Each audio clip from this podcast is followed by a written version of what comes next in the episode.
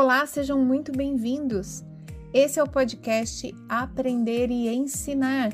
Essa é uma série especial de podcasts do portal Fiz em Ortopedia, no qual eu, Ana Maria Siriane, vou ser sua host e vou falar a respeito de assuntos que estão relacionados ao processo de ensino-aprendizagem.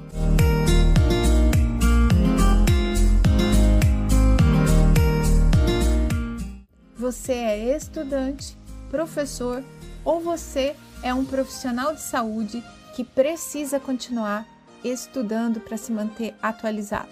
Pega aí uma cadeira, senta e vamos aproveitar juntos. Ou se você preferir, faz isso correndo, mas não deixa de escutar. Olá, seja muito bem-vindo, muito bem-vinda. Este é o episódio número 58 do podcast Aprender e Ensinar. Um podcast onde quem ensina aprende e quem aprende aprende a fazer isso melhor. Hoje é o fim de uma trilogia de episódios que falou a respeito de diferentes aspectos que circundam, que estão aí próximos àquelas atividades de ensino-aprendizagem que nos levam a transformar a nossa prática clínica para uma prática informada por ciência. Se você é novo por aqui, não sabe o que está acontecendo, nos episódios 56 e 57, eu estava falando a respeito de duas diferentes abordagens do que é o ambiente educacional para a prática baseada em evidência. No episódio número 56, eu falei a respeito do como a linguagem científica é diferente daquela linguagem que a gente gosta de ler e que se sente atraído. E falei também da importância da divulgação científica ser fiel aos dados e criar uma linguagem que é atrativa para quem não é do meio acadêmico, científico, ou para quem não quer e não precisa ler artigos científicos.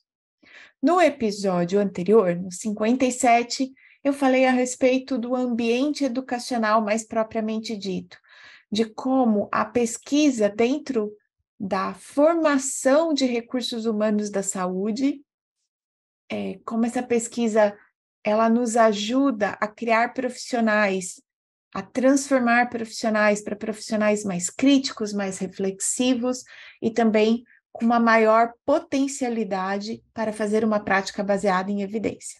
E nesse episódio 57, eu mencionei uma revisão sistemática de literatura de 27 artigos que falavam desse ambiente educacional especificamente para os cursos de terapia ocupacional e fisioterapia o que foi uma surpresa para mim também. E se você no episódio passado ficou surpreso, também vai se lembrar que uma das estratégias de ensino-aprendizado que estava nessa revisão sistemática eram os journal clubs, que são reuniões é, de pessoas para leitura de artigos científicos como uma atividade extracurricular ou de extensão. E o episódio número 58 vai então fechar essa trilogia contando a minha experiência com o Journal Club, o The Hidden Shoulder Club, que é uma atividade de extensão cadastrada na Pró-Reitoria de Cultura e Extensão da Universidade de São Paulo, onde eu sou professora, e eu quero contar para você como é que foi a elaboração, a participação das pessoas nesses 10 episódios de esses 10 encontros de Shoulder Club e como foi que isso tudo aconteceu. Então, mais uma vez, sejam muito bem-vindo, muito bem-vinda. Vamos aproveitar aqui. E se você está curioso para entender, é novo por aqui, não sabe quem sou eu, não sabe o que é os episódios, ou o que são os episódios do Aprender e Ensinar, você pode assistir o episódio número zero do próprio Aprender e Ensinar. Lá eu me apresento e conto mais a respeito de como esse podcast foi pensado. Agora, se você está ouvindo a gente, já gosta, já curte, não se esquece. Este episódio aparece gravado lá no YouTube do canal Fizinho Ortopedia e também você pode me assistir no Spotify, se você estiver aí numa situação que dá para fazer isso. Se não, você é um assíduo ouvinte na modalidade exclusiva áudio e está no seu tocador de podcast, não esquece. Deixa aí um like, faz uma avaliação de cinco estrelas, põe um sorriso no meu rosto, mas principalmente deixa aí sinalizado para quem é novo, para quem o tocador de podcast vai oferecer o Aprender e Ensinar, esse registro do quanto você gosta desses episódios, para que outras pessoas também fiquem interessadas.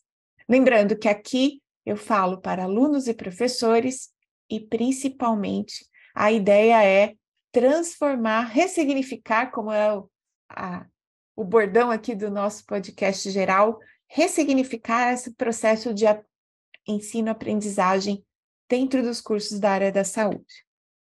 E eu vou começar contando agora, então, como foi que surgiu a ideia do The Hidden Shoulder Club, o Journal Club que eu conduzi ao longo do ano de 2022. Eu estava no começo do ano matriculada num curso que é uma recorrência, então toda semana eu tenho uma aula nova a respeito de como fazer apresentações, apresentações que têm um design gráfico interessante, apresentações que principalmente buscam conexão com a plateia, buscam uma abertura para que a gente então consiga ser mais efetivo né, na nossa ideia de de como a gente quer transformar o mundo a, a partir das nossas apresentações. E eu falei, eu, eu resolvi fazer um desafio pessoal. Eu queria muito ter oportunidades para aplicar os conhecimentos que eu estava tendo neste curso de recorrência que se chama Slides e é uma, um produto conduzido pelo Mauro Fantini, que já esteve aqui neste podcast falando para a gente de apresentações que conectam. É um episódio que eu não vou lembrar o nome agora, o número dele agora, mas eu vou deixar para vocês em algum lugar aí o número para quem quiser voltar aí na nossa biblioteca e escutar.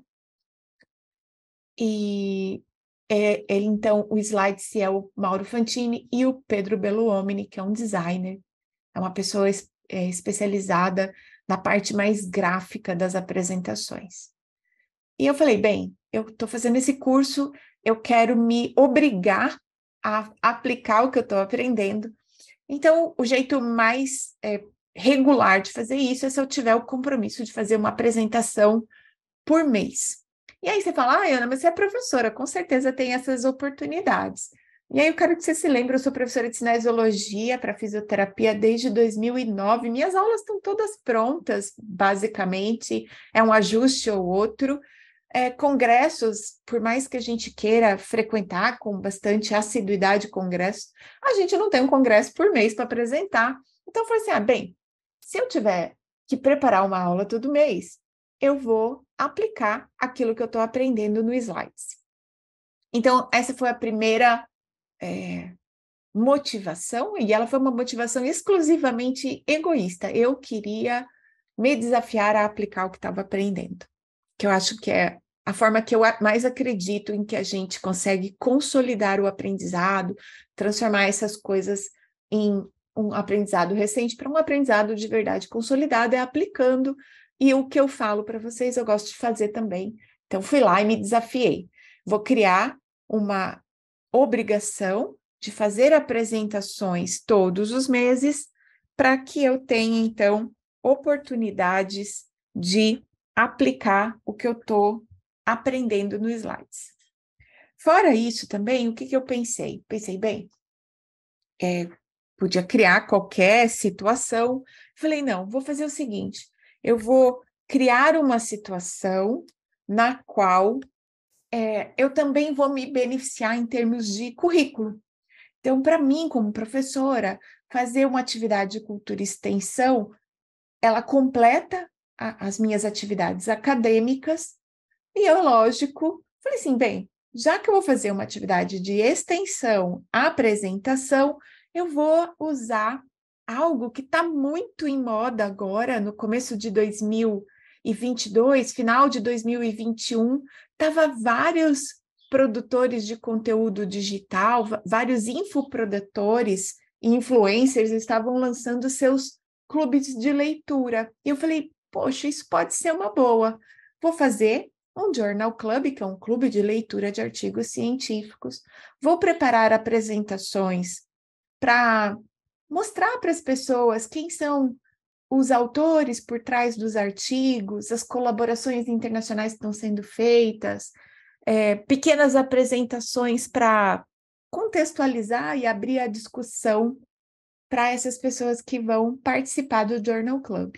E aí estava tudo formado, né? Uma oportunidade para praticar apresentações, uma oportunidade para fazer apresentações cuja minha principal, é, o meu principal objetivo pedagógico era convencer as pessoas de que ciência pode ser aplicado na prática clínica, faz sentido para sua prática clínica e não precisa ser só artigos de revisão é, sistemática ou só é, estudos randomizados controlados. Eu queria também mostrar que existia valor prático em outros tipos de desenhos de artigos científicos eu também queria muito que as pessoas participassem, e para isso você tem que criar uma situação de conexão.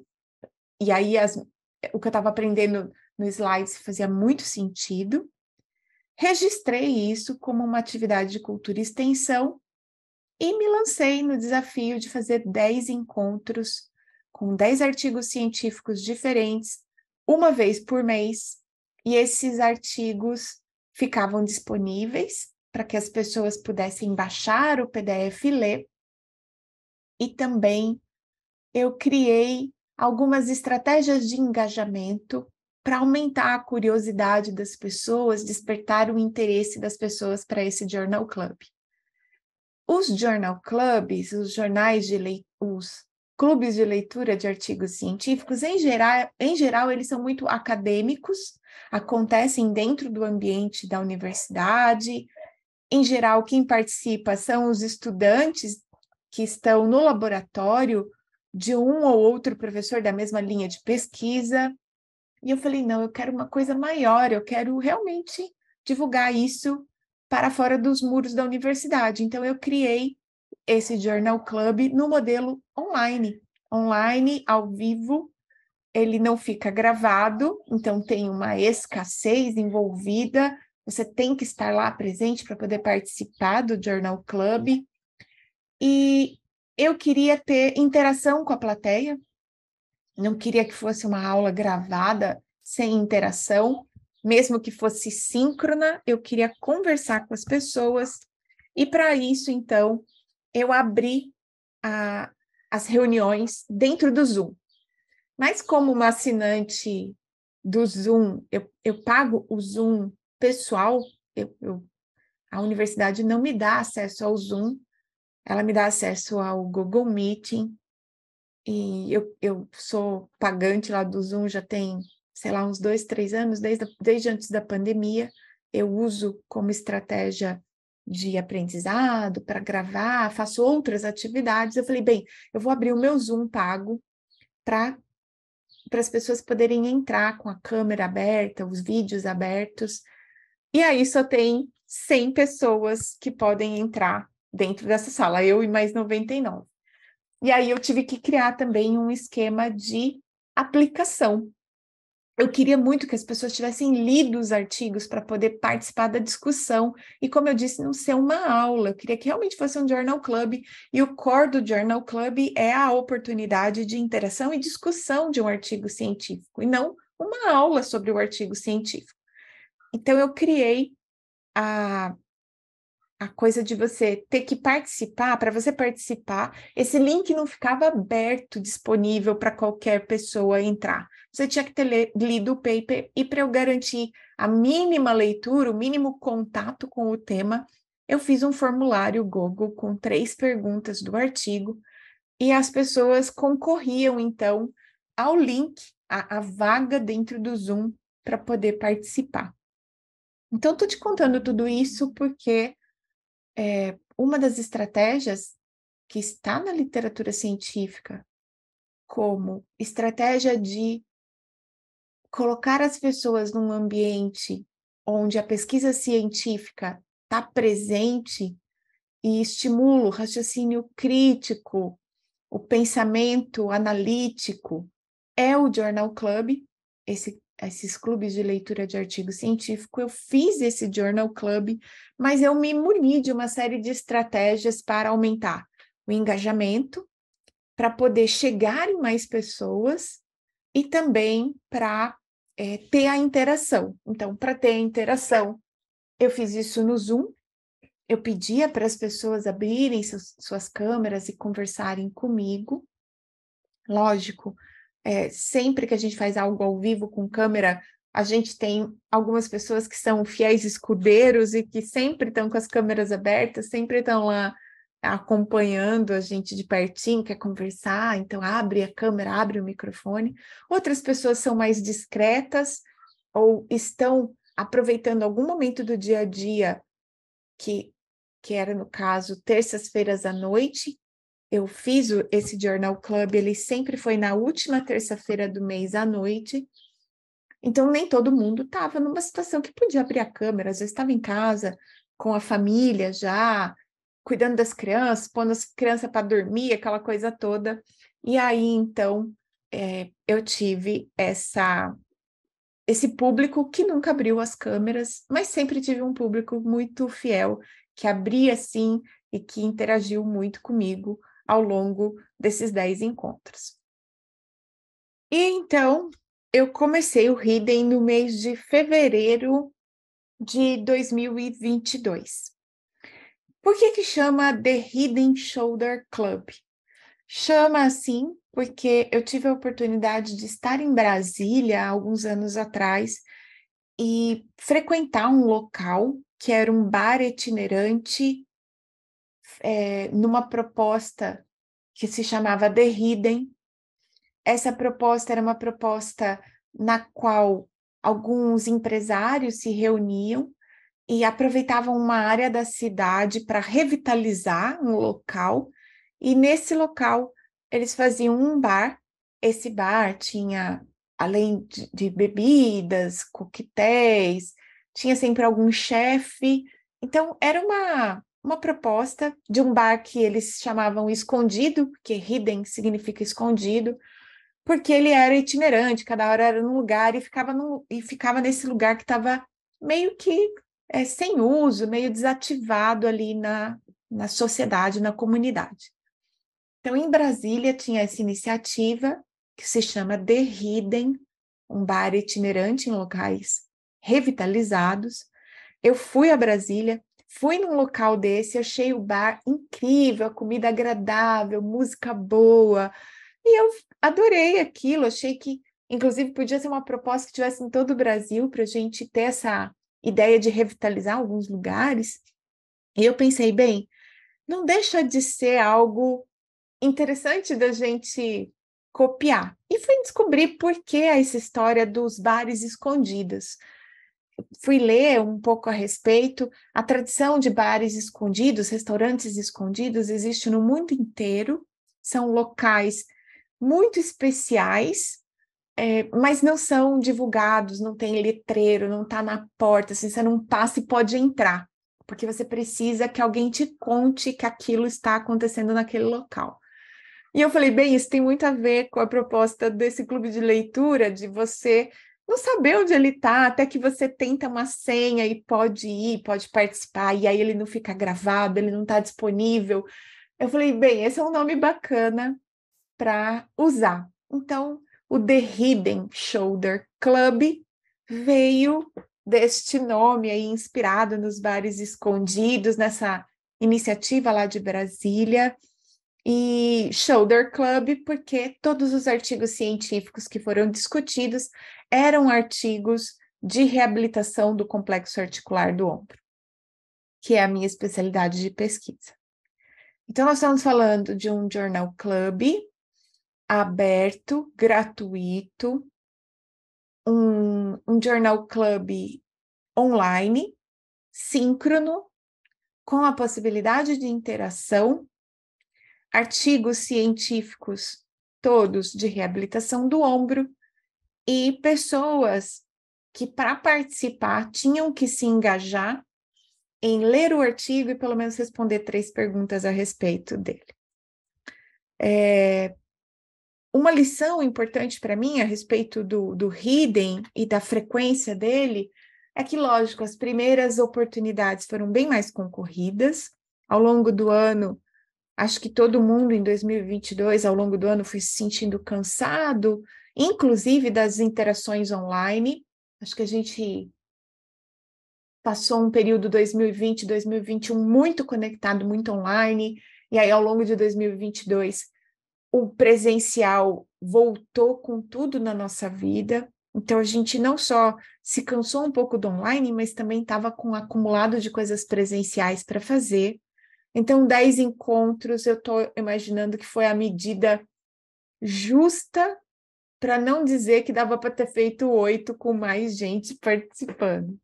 É, eu sinto que realmente ao longo do ano a participação foi diminuindo, mas a gente chegou a ter encontros em que mais de 100 pessoas tentaram a senha para entrar e assistir o encontro do Hidden.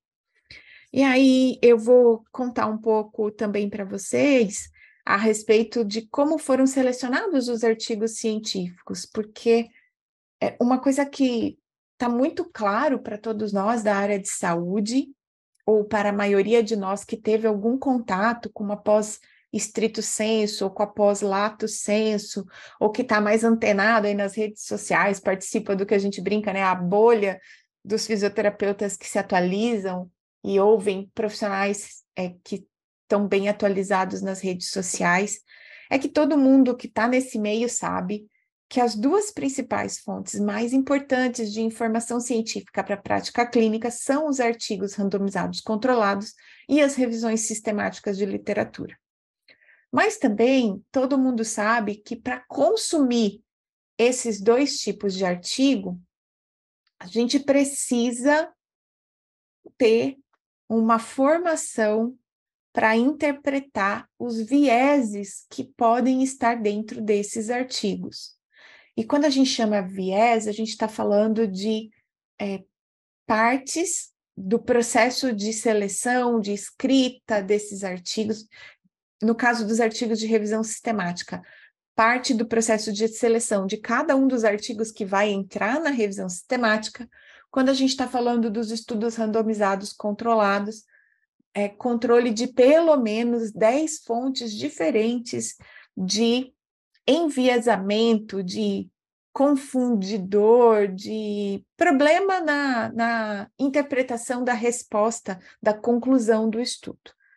E muita gente se sente baixo autoeficaz para consumir artigos científicos porque não sabe como selecionar os melhores artigos, ou como justamente é, ter clareza de quais são os problemas metodológicos que esses dois tipos de artigo têm, as revisões sistemáticas e os estudos randomizados controlados. E essa sensação de baixa autoeficácia, é, somada, por exemplo, ao fato de que esses artigos estão em língua inglesa, esses artigos não estão disponíveis de maneira um clique para você acessar e pegar e ler.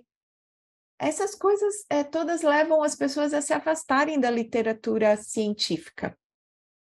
Então, por mais que seja muito simples resgatar de uma revisão sistemática ou de um artigo randomizado controlado o resultado para aplicar na prática clínica, é, sabendo onde está o resultado, é rapidinho de você identificar e pegar a minha ideia, né, a ideia principal para aplicar na sua prática clínica. Por outro lado, muita gente se sente inibida a fazer isso porque está em inglês, porque não está fácil de, de fazer o download e também porque não sabe interpretar aquilo que pode ser problema metodológico.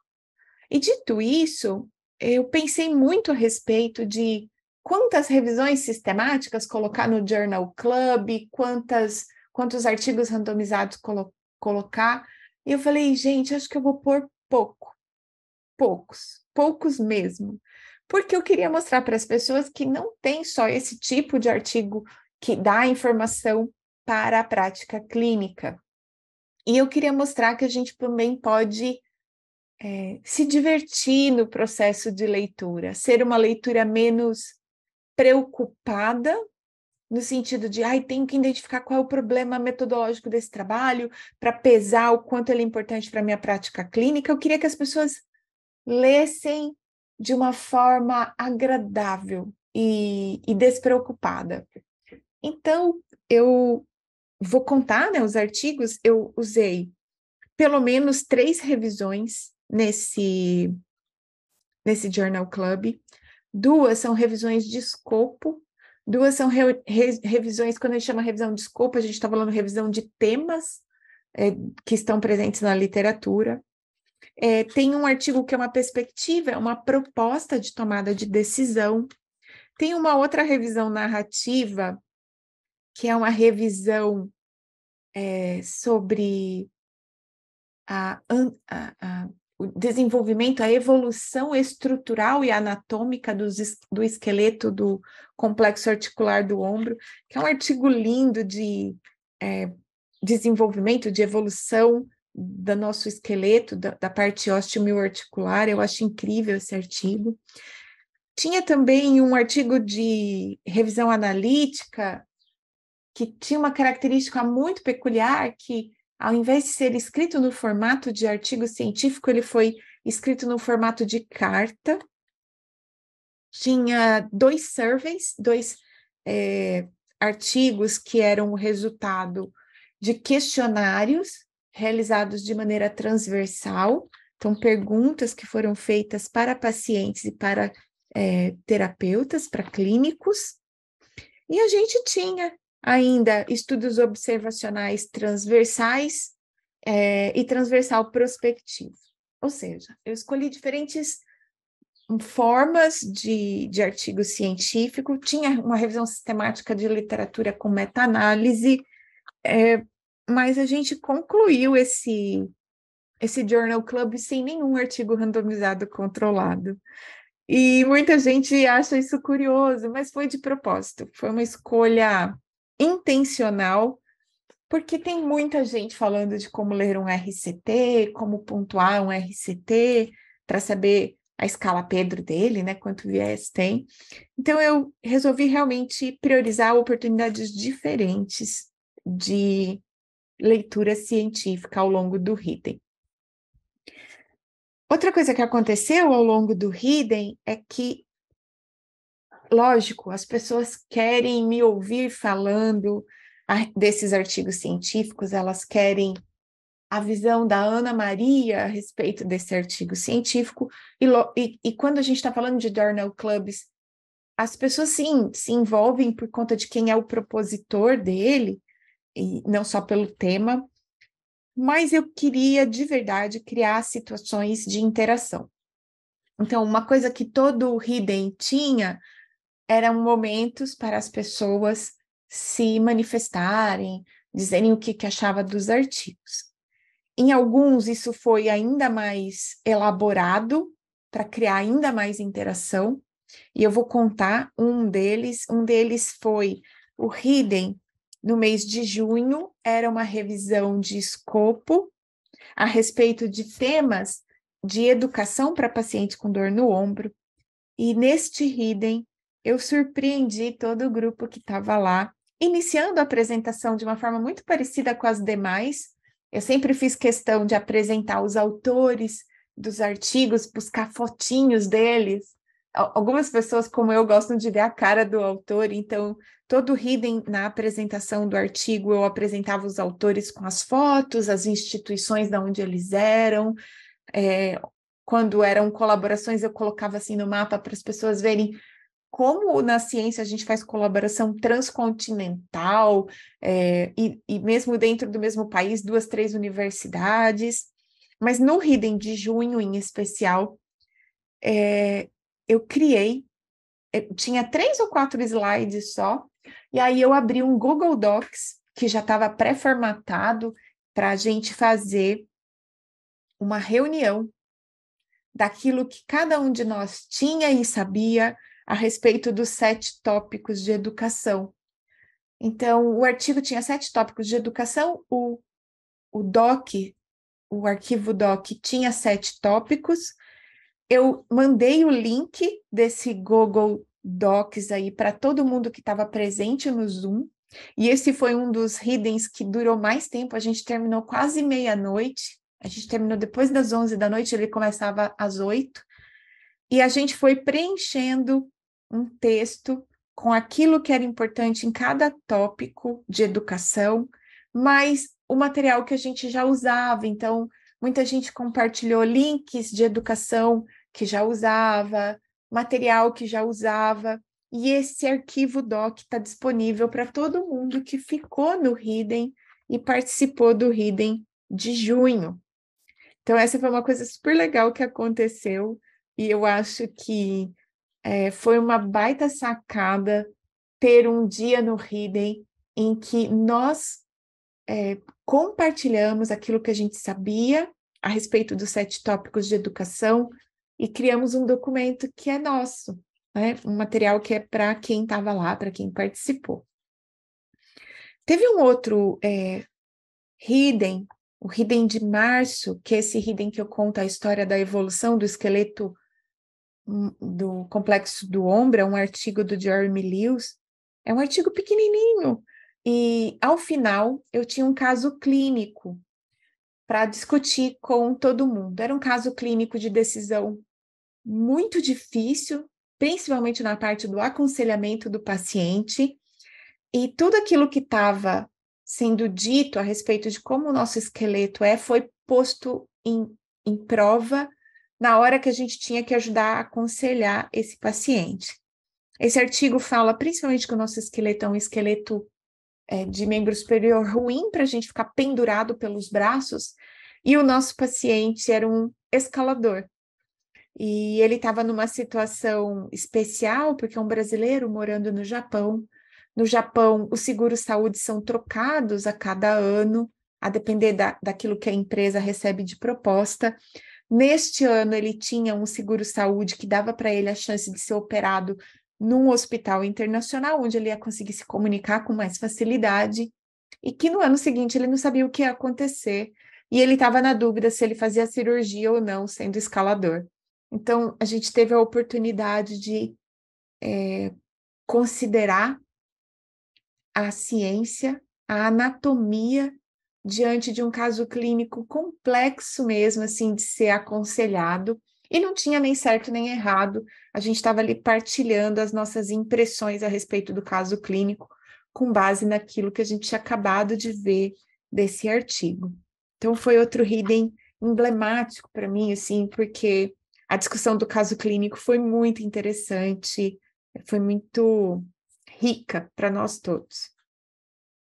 Um outro hidden que a gente teve foi de um estudo prospectivo de 94 casos um hidden muito interessante também do ponto de vista clínico, porque os autores fizeram diferentes mapas de dor para seis condições clínicas do ombro, e aí eu mostrei para eles é, ilustrados mapas e depois eu ia sobrepondo para a gente ver como que os diferentes casos de dor no ombro a queixa principal é muito parecida à, à distribuição da dor, mas em alguns tem algumas peculiaridades que ajudariam a gente a entender, a descartar outras condições clínicas, a entender a queixa de dor do paciente. E eu fiz uma escolha de apresentação desses dados sobre as imagens e não usando as tabelas, porque é muito chato ver tabela quando as tabelas são grandes e tem muitos dados, a gente fica perdida, é um ping-pong, o olho vem para cá, vai para lá. E aí eu usei o próprio mapa com o bracinho mostrando as áreas de distribuição de dor e muita gente viu valor clínico em entender a distribuição do mapa de dor dessas seis condições clínicas do ombro. É... O Hidden de maio, por exemplo, era um hidden de questionário transversal, um survey feito com pessoas, pacientes com dor no ombro, contando como foram os, as trajetórias de atendimento deles. Então, o que foi que eles receberam, de onde eles receberam informação sobre a dor no ombro. E nesse Hidden, eu fiz um paralelo entre aquilo que os pacientes receberam de cuidado e aquilo que são os guidelines internacionais de cuidado do ombro, para mostrar o quanto que a nossa prática clínica, ainda que fora do Brasil, está afastada da recomendação internacional. Esse Hidden foi muito interessante também, porque eu criei um mapa né, do que seria a trajetória natural desse paciente, e a gente pôde, na discussão, avaliar o quanto que cada um de nós está aplicando os guidelines internacionais nas nossas práticas clínicas. Achei interessantíssimo essa reflexão que aconteceu. O Hidden de outubro, ele era uma revisão sistemática com meta-análise e todo mundo estava esperando que eu fosse falar muito dos exercícios, porque eram exercícios é, bem conhecidos, muito discutidos na nossa prática clínica, que é você colocar o paciente apoiado numa base para fazer o exercício, que é uma base instável. Mas eu resolvi investir o meu tempo de fala desse Hidden em explicar o que, que era um intervalo de confiança, o que era o gráfico de forest plot, e então gerar um valor para quem estava assistindo que foi para além do paper mesmo que a gente estava lendo. Agora, todo mundo que participou do Hidden de outubro é capaz de olhar um gráfico de forest plot interpretar os dados, mas mais do que isso, entender por que, que o gráfico de diamante, por que, que o diamante do gráfico do forest plot é dado para o seu paciente e não dado das, da amostra da pesquisa. Então, foi uma baita oportunidade para falar de interpretação de dados de forest plot, de meta-análise, do que é o, o, significado do intervalo de confiança e por que isso é aplicável ao seu paciente, não só à amostra que foi avaliada. Eu fiquei muito orgulhosa dos slides desse Hidden e acho que muita gente que estava lá ficou muito surpreso de que a abordagem foi uma abordagem não para leitura exclusiva dos dados daquele material, mas para outros também.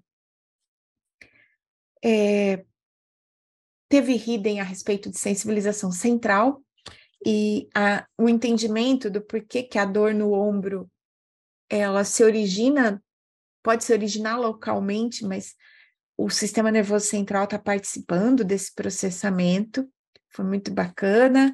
Teve um outro Hidden a respeito de um survey, que foi um survey feito agora com fisioterapeutas, dizendo quais eram os principais exercícios que eles usavam para a musculatura periescapular.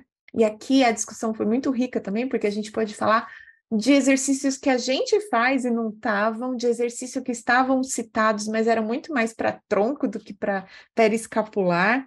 Acho que foi uma baita oportunidade para fazer uma leitura crítica de um artigo, olhar os exercícios e falar assim, mas isso aqui não é ombro, isso aqui é, é tronco, né?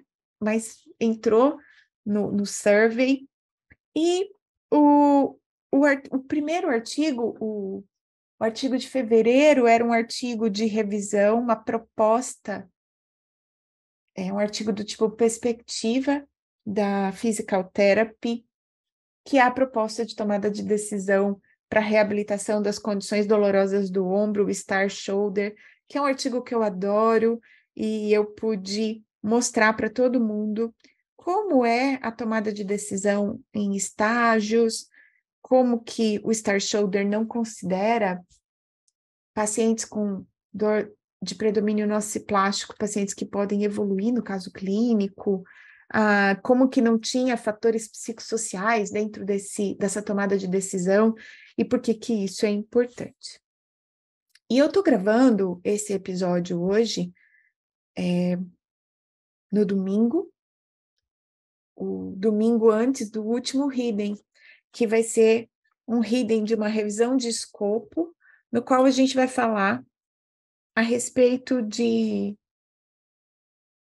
de como é pensado o mecanismo de ação dos exercícios uma vez que exercícios são a primeira linha de cuidado para dor no ombro, o que que as pessoas, como os autores atribuem o mecanismo de ação dos exercícios na melhora da dor no ombro.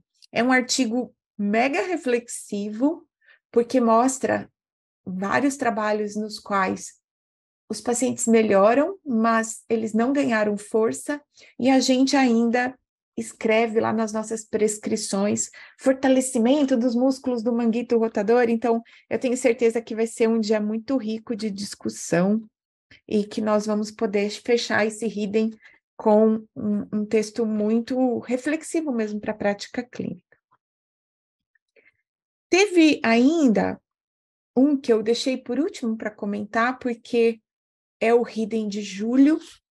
O Hidden de julho foi a respeito de uma revisão analítica escrita pelo Dr. Lewis, é, na qual ele se dirige aos pacientes, é um artigo escrito como se fosse uma carta para os pacientes.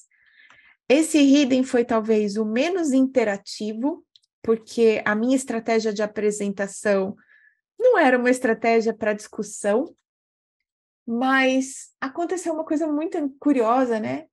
Nesse Hidden que foi quando eu estava fazendo a proposta dele, aproveitando o meu curso de apresentações, a gente aprendeu uma estratégia de, de slides de contar histórias simultâneas paralelas. E eu acabei transformando esse hidden do artigo que era uma carta num vídeo de 18 minutos que ajuda pacientes a tomarem a decisão pelo tratamento conservador ou cirúrgico quando o problema é dor traumática no ombro. O artigo desse mês é, do Hidden de julho, ele era a respeito disso, um aconselhamento para pacientes para ele, eles entenderem quais eram as opções de tratamento deles quando eles têm dor traumática no ombro. Isso se transformou num vídeo que está aberto no YouTube e que já tem quase mil visualizações. E a gente está divulgando isso, esse vídeo, para que você possa usar na sua prática clínica é, como material de educação para os seus pacientes. E foi muito bacana a divulgação, como as pessoas que estavam participando do Hidden receberam o vídeo. De novo, foi uma surpresa. Cada Hidden tem um pouco de uma surpresa a respeito de como eu vou abordar o assunto, mas sempre, sempre, sempre, cada um deles tinha uma aplicação clínica muito clara para os participantes. Se você fosse aventurar a fazer um journal club, eu recomendo que você crie estratégias para ter uma adesão interessante, uma participação interessante. Se você vai fazer presencial ou online, eu acho que também não faz tanta diferença, mas tem que haver um, um fomento, um estímulo à participação dos leitores. A primeira coisa que eu fiz, então, foi encontrar artigos que tinham é, um número de páginas reduzido. Essa foi uma estratégia. É lógico, alguns explodiram, do tipo Hidden de julho, que era dos aconselhamentos que a gente fez o documento, é, por ser uma revisão de escopo, ele é grande, ele tem quase 20 e poucas páginas, assim como o de revisão sistemática dos exercícios de cadeia fechada e base instável de outubro, ele tinha 29 páginas, mas tirando esses dois, todos os outros eram artigos de no máximo seis páginas. Isso ajudou muito.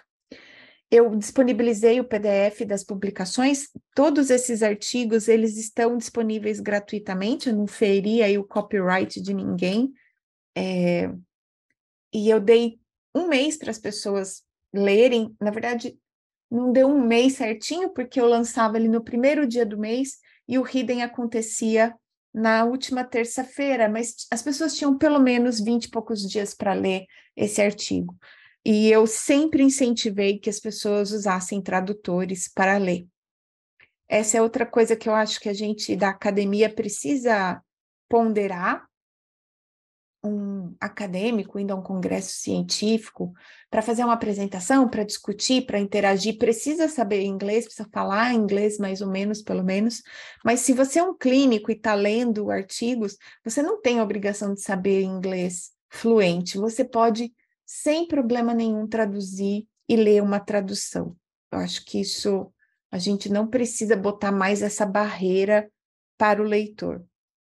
E eu acho também que a seleção intencional de artigos mais curtos e de artigos no qual o julgamento da qualidade da ciência que estava ali presente é, foi feito em conjunto, junto com quem estava participando do, da, do encontro, também foi outro ganho muito especial nessa estratégia de Journal Club.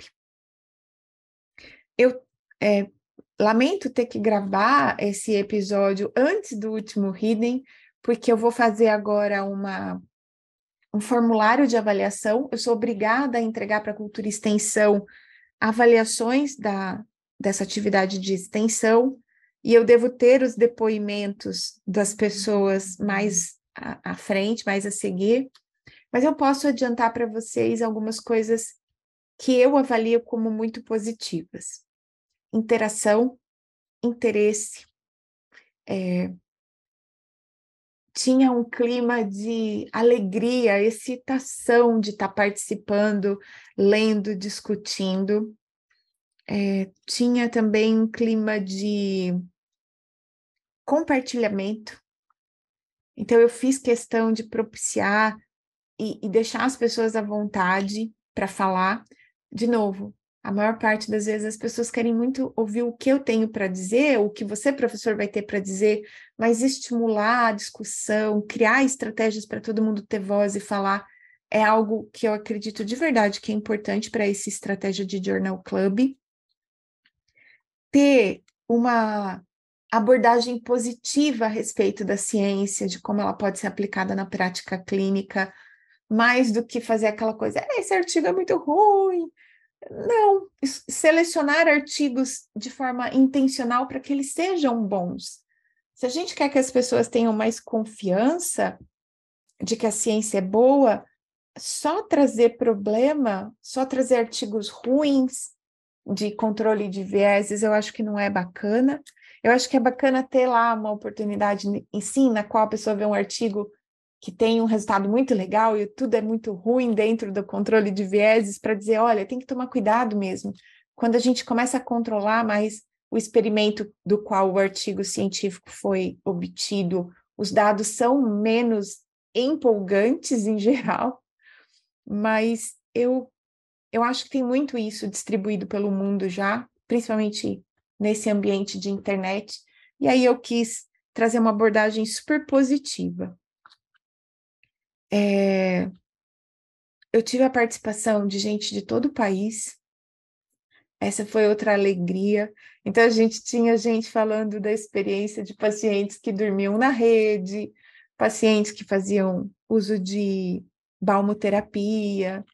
Acho que tudo isso foi também muito gratificante para todos nós que estávamos participando quando a gente enriquece o ambiente com diversidade, homens, mulheres, diferentes idades, é, diferentes culturas, regiões do país, gente formada em instituições públicas, gente formada em instituição privada, gente com mais tempo de clínica, gente com menos tempo de clínica, isso traz uma riqueza que que a gente nem sempre consegue na sala de aula, porque todo mundo é mais da mesma idade, mais ou menos do mesmo lugar e tudo mais. Mas ali no Journal Club isso foi muito possível. Então, como professora, eu diria: se você é um professor, monte um Journal Club na sua escola. Não precisam ser 10 artigos, pode ser uma quantidade menor, pode ter uma frequência bimestral, não, bimensal, né, a cada dois meses, pode ser dois artigos por semestre, mas crie uma oportunidade para os seus alunos terem contato com um artigo científico com alegria, com entusiasmo, com excitação, com significado prático. E escute as pessoas dentro do Journal Club. É, evita fazer algo que a gente gosta muito, né? Como professor, a gente fica super animado com o artigo, aí a gente faz uns slides lindos, aí você quer dominar muito a apresentação. Tenta criar estratégias é, para dar espaço para todo mundo falar, para todo mundo se sentir representado, compartilhar os seus conhecimentos prévios também. Somos todos adultos, né, dentro do meio graduado e pós-graduado, as pessoas gostam de fazer parte desse conhecimento, da construção desse conhecimento. Outra coisa é tenta criar coisas dentro desse Journal Club que saem dele. Então, o vídeo que a gente fez para pacientes é, é algo muito legal, e eu sei que quando as pessoas que estavam lá no Journal Club, elas recomendam esses vídeos para os seus pacientes, elas dizem, olha, eu estava lá, eu participei disso, então é, isso também é muito valioso, né? E acho que é isso, assim, esse é o último episódio dessa trilogia. Eu queria dividir a minha alegria de ter feito o Hidden. Eu não sei se eu vou fazer 2023, acredito que não, ou então vou fazer num modelo de menor frequência, ou, ou em outro formato, essa divulgação científica. Eu andei até pensando em fazer uma newsletter, estou decidindo aí a respeito disso, porque eu realmente acredito que professores universitários, professores de nível superior, a gente tem uma obrigação de fazer uma aproximação das pessoas com a leitura científica. A gente tem uma obrigação de criar um ambiente favorável para a transformação da prática para uma prática informada por ciência. E tem várias formas de fazer isso, desde ser orientador de um trabalho de conclusão de curso, até incluir artigos científicos na sua aula, dar oportunidades para os alunos lerem um artigo científico dentro da sua sala de aula, junto com você, mas também em atividades extracurriculares de novo, acho que a gente viveu dois anos pandêmicos em que a ciência foi muito questionada, mas também foi vista como algo importante, mas a gente precisa aproximar. Eu acho que o maior a, a linha central desses três episódios, os 56, os 57 e os 58, é como a gente torna ciência algo que as pessoas têm vontade de ler, de consumir, de usar? Como é que o professor é, tem obrigação e diferentes oportunidades de fazer isso? E como as pessoas que são alunos, lifelong learners, como eles podem localizar oportunidades diferentes de continuar atualizados, reconhecer valor no trabalho de conclusão de curso, seja ele da graduação ou da especialização, é, ver valor em artigos científicos, porque eles tornam a nossa prática clínica uma prática que tem mais probabilidade de dar certo, de ajudar os nossos pacientes, e principalmente é, o prazer mesmo de de estar tá se aprimorando, de estar tá aumentando o seu conhecimento, estar tá se tornando uma pessoa melhor. Eu acho que dentro da ciência tem muito isso. Se você lê um, um romance, se você ler um livro que é um romance e ele é numa cidade que você nunca foi, você está se enriquecendo como pessoa a partir da leitura, e é uma leitura é, descompromissada da ciência. Mas quando você lê ciência, você também está melhorando como pessoa. E é essa mensagem que eu queria deixar no episódio 58, amarrando a trilogia 56, 57, 58. Consumir ciência está para além daquilo que é ser um bom profissional e fazer uma prática informada por ciência. Está também ligada a ser ser humano melhor, a ser mais inteligente, a ter mais conhecimento. E o meu convite é que professores oportunizem essa experiência e que estudantes, graduandos, pós-graduandos ou os formados que continuam estudando, que a gente busque essa, esse aprimoramento pessoal e profissional de maneira constante, alegre, positiva e frequente, tá? Então, esse é o episódio número 57. Na terça-feira, o Hidden será aberto. Eu vou colocar o link nas minhas redes sociais para quem quiser participar. No limite de 100 na sala, você cabe. E vai ser sobre esse tema, né? Como que agem os exercícios na dor no ombro. Foi um prazer poder gravar esses três episódios e deixar essa mensagem em 2022. E eu espero que faça sentido para você. E se fez, não deixe de compartilhar esse episódio, os outros três episódios, todos os episódios do Aprender e Ensinar, que vocês possam aproveitar e também distribuir essa mensagem positiva de melhora das nossas experiências de aprendizado e de ensino. Muito obrigada pela sua atenção, foi um prazer fechar essa trilogia. O próximo episódio é também o último episódio do ano, em dezembro, mas a gente não está terminando o ano sem uma comemoração. O episódio 59 é um episódio com convidado gravado ao vivo. Então, eu espero você no episódio 59. Um beijo e tchau!